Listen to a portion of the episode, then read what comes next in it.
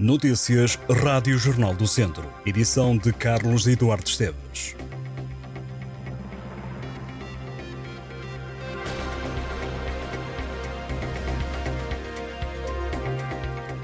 Os trabalhadores do turno da tarde-noite da empresa Faurece em Vozela regressaram esta terça-feira à casa nos autocarros às 11 da noite.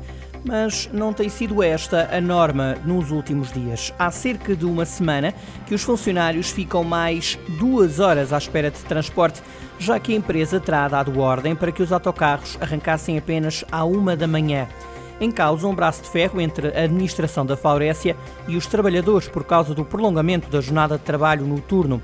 Uma situação que levou à intervenção da CGTP, que na noite de terça-feira esteve com membros sindicais à porta da empresa a distribuir panfletos sobre aquilo que considera ser um assédio e uma situação inqualificável para com os trabalhadores. Durante a ação do sindicato, alguns funcionários recebiam com desconfiança os panfletos, enquanto outros, em passo apressado, iam dizendo que estejam cá também amanhã.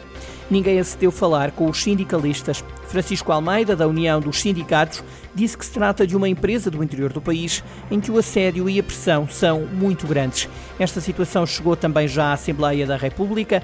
De acordo com os deputados comunistas, os trabalhadores não aceitaram o prolongamento do horário de trabalho e a empresa decidiu na semana passada que os autocarros só sairiam da empresa à uma da manhã, procurando coagir os trabalhadores a um horário de trabalho contra a vontade, deixando sem alternativa os funcionários que são forçados a permanecer na empresa.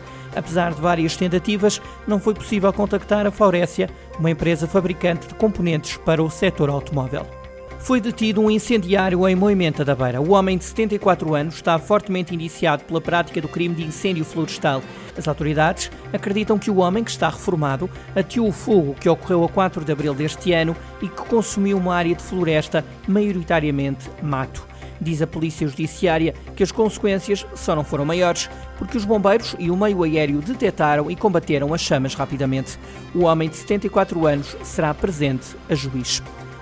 Em Viseu, a Caritas Diocesana vai representar Portugal num projeto internacional que tem como objetivo incluir a etnia cigana e influenciar políticas sociais. A iniciativa é da Caritas Europa e junta Portugal, Eslováquia e Bélgica. Viseu acabou por ser a delegação escolhida para integrar este grupo de trabalho que pretende ainda analisar candidaturas e projetos internacionais que poderão ser importantes para as diferentes entidades envolvidas. A iniciativa já está no terreno a ser desenhada e os representantes de Portugal já estiveram na Eslováquia e em Bruxelas. A ideia é trocar experiências e práticas já desenvolvidas pelos países participantes. O cinema está de volta ao Centro Histórico de Viseu para mais uma edição do Cinema na Cidade. A iniciativa organizada pelo Cineclube de Viseu promete sete noites de sessões em três pontos distintos do Conselho, de 24 a 30 de julho. As propostas são para toda a família e para os amantes da sétima arte. Além da Praça Dom Duarte, também vão ser exibidos filmes no Museu Grão Vasco e no Parque de Merendas de Nogueira de Cota, com entrada livre. Entre os filmes encartados está O Gato das Botas 2, a pensar nos mais novos, mas a agenda inclui, por exemplo, Yun ou Um Lugar à Beira-Mar, para ver no Museu Grão Vasco. Já no Parque das Merendas de Nogueira de Cota passará o filme O Circo, um clássico de Charlie Chaplin. O presidente do Tondela, Gilberto Coimbra, acredita que a equipa Auriverde tem condições para fazer uma boa segunda liga. Em declarações ao Jornal do Centro, o líder dos tondelenses lembra que está a ser construído praticamente um novo plantel. E para chegar àquilo que considera ser um bom campeonato, o presidente do Tondela entende que é preciso que a prova seja enfrentada a olhar para cima. Diz Gilberto Coimbra que quem tem medo não vai ao jogo e explica que fazer um bom campeonato é tentar ganhar sempre o próximo jogo, com o foco nos lugares de cima da tabela classificativa. Gilberto Coimbra também lembra que o Tondela sempre foi um clube cumpridor e é assim que vai continuar a ser. Até agora o plantel dos Ário Verdes foi reforçado com as chegadas do avançado Roberto, dos guarda-redes Ricardo Silva e Yuri Miguel, do defesa Luís Rocha, do lateral Lucas Barros e dos médios Cícero Alves, João Costinha, André Seitil e Helder Tavares. Em sentido contrário, saíram do clube Telmo Arcanjo, Rafael Barbosa, Manu Hernando, Cacef, Pedro Augusto, Ruben Fonseca, Scral e Filipe Thier.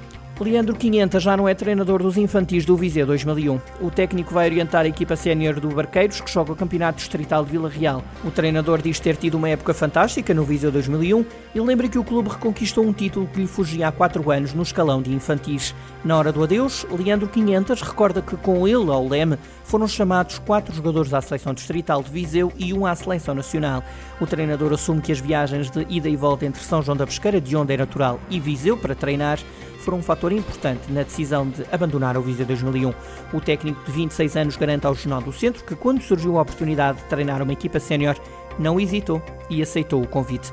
No futuro, Leandro 500 confessa ter o sonho de um dia treinar jogadores com quem trabalhou no escalão de infantis do Viseu 2001. Agora o desafio chama-se Barqueiros.